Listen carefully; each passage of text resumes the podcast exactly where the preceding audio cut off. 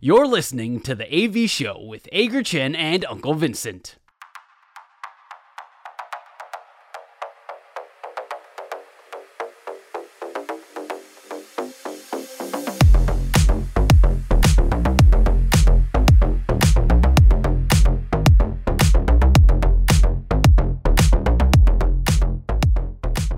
所以呢，现在我们就打电话给郭宏志，郭宏志在线上等着。我现在来问问看郭宏志，我们来问问看他在中华队的这些经历，还有他对这次张玉成事件的一些看法。小郭你好，我是 Vincent，然后还有阿戴。郭哥你好，我是阿戴。Vincent，Hello Hello，阿戴你好。OK，嗯，我们问你啊，你代表中华队比赛那么多次，你印象最深的是哪一次？印象最深刻的应该是二零一三的 WBC 啦，就是中华队友打到日本去八强的那一次。对对对，就打打对经典赛又打到日本那一次，因为那一次的阵容是我觉得蛮蛮厉害、蛮强，然后蛮有机会，就是可以可以一直打到最后。可是你那次被骂的很惨呢。我每次都要被骂，我有哪一次没有被骂的？说的也是啊，台湾真的很爱找战犯啊。你觉得？你觉得参加国际比赛对于棒球选手的优点还有缺点是什么？其实我觉得优点是你可以让，就是让大家看到你现在的状况，跟你现在那个在这个年纪，你代表会不会怯场啊？然后你在国际赛中的表现，都可能为你的球员生涯加分呐.但相对的压压力也会比较大，就是你的缺点就是，如果你没有准备好的话，你可能也会把呃你身体的一些状况可能不稳定啊，然后或者是你在球场上表现出来的一些感觉啊，可能球技啊，可能你会怯场啊，可能你这些东西也也是相对都会让大家去看见。但但相对，我觉得如果你可以代表打。代表台湾去打中华队，代表你有一定的实力嘛，所以所以我觉得如果能够代表中华队的话，是很荣幸的一件事情啊。但相对你，你后续的压力会很大。如果你真的没有准备好的话，你你会比较吃力一点点。那像张玉成这一次，他一开始婉拒中华队，是因为他觉得参加一个完整的春训对他来说很重要。那你 曾经，你曾经是球队的主力球员，那你也曾经是那种想要拼上开季名单的，我们就讲像张玉成这样比较边缘一点的选手。那对这两种选手来看，你觉得春训有没有什么不同的意义？其实国外的春训是这样子，因为我们每次去春训春训的时候，不管你是不是真正的主力啦，除非像像你是有固定合约，就比方说你在球季结束之后，你签了一年或两年的保障合约。但相对的，其实对我来说，每一年的春训都是很重要的，因为不管球员的教练，就是教练团有没有换人啊，或者是来新的投手教练，或者是打击教练，他其实对你的印象都不会是不会是那么直接嘛，都想要看你的呃现场的一些一些动作跟你的能力嘛，所以不管你在春训你有没有准备好，我觉得你给这样的第一印象是很重要的，所以。如果你你的工作为主的话，当然是你可以有一个完整的春训是是最好嘛。但如果你在边缘的话，那其实就会蛮模棱两可的。就是你又想要代表台湾让更多人看到你，但你又怕你没有去春训的时候，让教练的第一印象没有存在，所以其实是蛮蛮蛮艰难的一个决定啊。我觉得。哎、郭哥，不好意思，我想要问一下，就是说。关于春训跟经典赛这样子国际赛的一个出征啊，你觉得经典赛的表现可以取代在春训里面的调整跟表现吗？呃，要看你的年纪，因为对我来讲，像我们是有一些实战成绩了嘛，嗯，那所以我那时候去打经典赛，就是我跟王建民去打经典赛的时候，其实只让人家知道说我们的状况恢复到几成，有没有有没有办法去负荷高强度的比赛。嗯哼，那如果你没有实战成绩的话，你去表现，你只是让希望让人家看到你，你可以做到什么样的能力，所以那是其实是不一样的表达方式。所以对我们来讲，就是因为有一些实战成绩的，我只想让人家知道说，哎，我们在伤后，或者我们在这这段呃低潮期之后，我们可不可以在经典赛的时候，让人家会觉得说，哎，你好像可以做到你以前曾经做到的事情。那对没有实战成绩的选手来讲的话，他可能就是要去表现他的能力出来，所以会是不一样的观点去看不一样的球员啊。嗯哼，那像郭哥你呃当年出国的时候还没有兵役法跟补充役的这件事情，那个时候你因为兵役、嗯、兵役的问题卡在国外嘛，你有没有想过干脆就直接回台湾这边当兵？我不能回来啊，因为其实万事起头难嘛，所以其实我也算。帮台湾打开了很多路了，嗯，啊，但像我们那时候去是比较麻烦，是因为不知道那时候不知道说要先去学校，或是你先挂一个身份在那边，你就可以每年都回台湾嘛。对我来讲，就是我去了，我就是有有那个打算，是我没有成功，我不能回来，因为我回来就是要面临两年的兵役嘛。所以其实我的心态是已经建立好，说我去了就没有打算那么快回来。对，所以后来这些选手，像你之后，像像胡金龙啊，他们之后这些选手，他们可以透过补充役这样的规定哦，这些然后来化解这个兵役的问题。这可以其实是你用你自己最惨痛的经历走出来，这等于是等于是因为因为你的关系才有了后续这些。那你对于张育成这次这样的一个风波，你对他有没有什么建议？我觉得其实对对他来讲，我我相信他的内心一定也是很想要去当帮中华队效力的。那那他既然有这个能力可以代表台湾，就代表说我们台湾是真的蛮需要这个这个球员的嘛。因为他们没有来问我嘛，不然如果来问我的话，其实我也可以打击啊。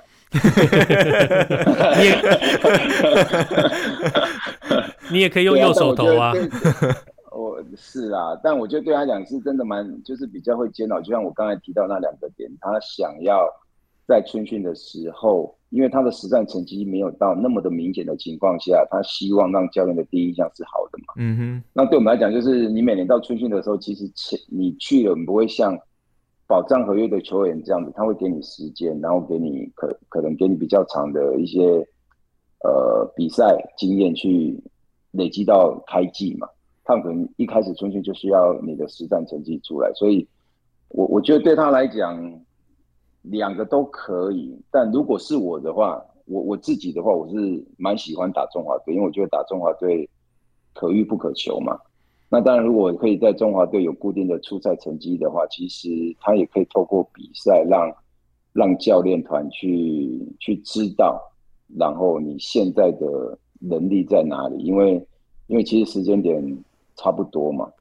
对。那如果你去春训的话，有可能就对不对？你可能一开始没有一些比赛的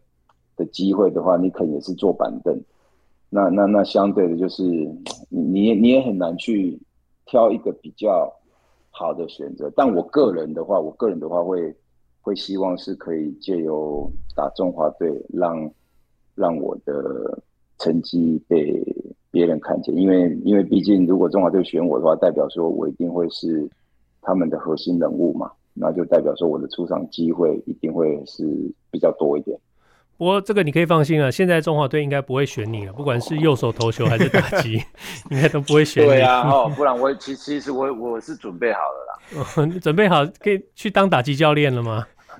我我是我是都有在练体能，所以我体能状况是还不错了。那 OK，呃，你。退休之后，我们都知道你成立了一个郭宏志运动发展协会，你能不能跟我们说一下成立这个协会的目的是什么？其实我们蛮单纯的，一开始只是因为刚好从球场上退下来之后，其实我那时候就是因为在在职棒，呃，在职棒的时候认识了一些，就是像张志强啊、班长这些，就是他们就是。会回到偏乡去帮忙做基础教呃基层教练的训练嘛？那其实我们常常在职业场上的时候就有在聊天，就是包含投球失忆症啊，然后或者是国外的训练方式啊，跟国外人有什么不一样啊？然后国内的呃的的的训练在球技中可不可以做不一样的一些课表？其实我们常常在聊这些，所以我们常我我那时候是很单纯的想法是说，诶，那如果我从球场上离开的时候，我可不可以有这个时间跟机会，顺便去玩，然后顺便去带那边小朋友？所以一开始的想法是很简单，就是，哎，我去刚好拜访一些老朋友的时候，带他们那边的国小、国中开始做训练啊。但其实越来越多人接触之后，越来越多人想要找我们去帮忙。但对我来讲，就是其实也是蛮辛苦的，因为我不能每次的有学校邀约我就跑过去，其实我也没那么多的时间，所以我们才想说，哎，那我们可不可以用什么样的方式？哎，第一先成呃先用影片的方式啊，然后所以才会有 YouTube 嘛，才会有活动，懂不懂这个 YouTube 频道？就有一些训练啊，拍影片，让大家哎没有办法到现场的时候可以看影片去做一些做一些学习这样子，然后才会想说，哎，那如果我们有成立一个协会的话。那如果让更多人参与，让更多人学习，是不是他们可以在借由协会的力量，或借由他们个人的力量，可以把这个想法，然后可以散播到各个角落，不只是偏向，甚至在在基础学校或高中，或者是棒球项目上，或者是你在任何一个运动项目上，都可以在退下的时候有这些想法，可以借由更多人的参与，把。把这个力量传到各个角落，所以我们才会才不会说是共治棒球协会嘛，才会是运动协会，就希望就是不管各个项目的羽毛球啊、跆拳道啊，或者是举重的下来，你不要单纯的这一条出路，就是哦回到基层当教练，你甚至可以用你自己的力量把，把把这些训练的方式或你的之前接触这些专项运动的一些想法，然后让。各个运动项目的家人都可以参与，然后回到基层，甚至带到各个学校去，有不一样的、有更多的训练训练观念这样子，所以才会成立运动协会。讲到校园的部分啊，郭哥在网络上其实有分享一些基层校园的巡回啦，又有在一些定点设立代用餐的发放机。为什么郭哥当初你们会选择用这一个方向来回馈社会？因为我们就像我们讲的，我们其实在走。走很多偏向跟学校的时候，我们我们也常常遇到一个问题是，他们在所谓的这些呃营养这方面会比较不足，就是可能有些学校他们可能呃就是吃饭啊，或者是他们的营养午餐的这些东西是比较不足的情况下，然后他们没有办法去做额外的多余的训练嘛，所以我们刚好有在做高蛋白，我们就会。去的时候顺便发送一些给小朋友喝，让他们可以有足够营养，你才可以接受更高强度的的训练嘛。所以，我们才会开始把这个想法融入到哎，所谓的爱心大午餐。因为我们发现，其实，在台湾运动的小朋友，他普遍的家境都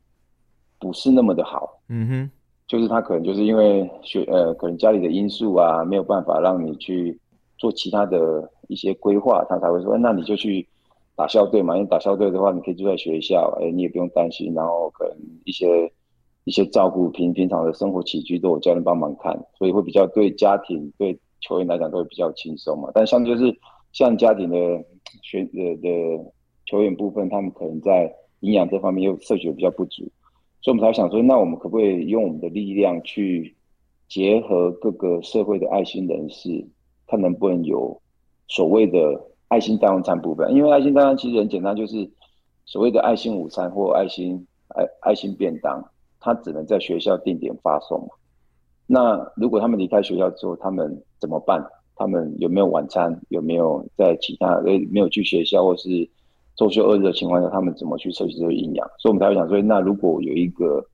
类似贩卖机的东西，他们是可以在定点存放。那你只要有 QR code，或者是你只要有符合这个家庭。就是符合这个身份的呃小朋友，或是或是这些这些学生，他就可以拿 QR code 啊，或者是手机啊，或者是任何方式，他就可以去贩卖机跟平常人一样去拿取这个便当，他就不会不会变相只只只是变成是哦，你在学校你只能拿爱心午餐。我在里面，我在你的影片里面有看到那个机器，我觉得那真的蛮厉害，那个很漂亮的一个机器，而且里面的那个便当、那个都那个代用餐都都非常漂亮，而且很注重营养。然后我觉得领取的时候反而是觉得好像一种很，真的是有一种很开心的那种感觉，你不会觉得说好像是去接受施舍。我觉得这个这个方向真的很好，很让人感动。对啊，因为其实我们一开始会接触到这个厂商，也是因为我们刚好去一个一个大楼，就是一个科技大楼，跟他们在谈，因为他们刚好想要有一个社区棒球队，想要我去帮忙指导。然后我们就中午在那边吃便当，然后他就是用贩卖机的方式拿一个便当给我，我说：“哎，那那这个怎么会这么屌？”然后他们就说：“因为有这个贩卖机，都会定点的放在所谓的办公室的地下室，让这些员工，因为那时候刚好疫情嘛。”所以他们就想要把、oh. 把把人员隔离起来，不要让他们就去出去外面再买买饭啊，避免人人群的接触吧。所以他们都会定点在地下室放放这个贩卖机，然后大家就是一样付费拿便当，一个好像便当要八十块、一百二十块，他们就会结合各个厂商，不管是任何的便当啊，或者是一些就是可能像水饺这这这些类的一些厂商，然后所谓的我们那时候才会想说，诶，那如果这个便自动贩卖机的东西是可以放在校园，可以放在一些比较不容易买取便当的地方的话，那对小朋友来讲也是很方便啊。第一，他们真的有能力的，他可以去买便当，就是可能像像我现在自己有小孩嘛，我也是可能小孩长大之后，我也希望说我给他便当钱，他是真的去买便当，而不是去买其他的东西。嗯、对，那我们就可以借由这个方式，哎、欸，他可以买便当的情况下，那亲蓝家庭的人他也不会因为哦他是拿爱心便当而让。同学觉得说，哎、欸，你好像被排挤啊，或什么？因为其实对我们来讲，就是我 QR code，我我今天要给小孩子一百块，那我就把这一百块存在 QR code 里面，我就确定他只能拿这一百块去买便当，不能买其他东西嘛。那现在家庭呢，他就是有这个 QR code，他也是可以去拿拿便当，所以他不会让人家知道说他是不是亲蓝家庭，他不是是有一些状况，就是一般家庭只要有出值也一样可以去领取就对了。对，所以他拿便当的方式是一样的嘛，你不会知道说他拿的是爱心便当。你们现在有多少个定点？我们现在目前只有在康宁大学康宁护护校有一个有一个定点，然后放了三个自动贩卖机在那边。因为我们现在原则上，我们第一阶段有有募款到八十万，会有一百个，呃，就是我们本来是要做一百个便当，做一百天嘛。那现在就是有先筹有先筹到八十万，所以我们就是会从。康宁护校这边开始，那那这边的爱心捐赠便当一天的量大概在二十到二十五个，OK。但我们现在也也在看用什么方式可以直接让让其他人也可以购买，因为一开始的时候我们还是还是以以这个爱心代用餐为主嘛，所以我们第一天去发放的时候，就有很多学生就说：“哎、欸，为什么这些人可以拿便当？”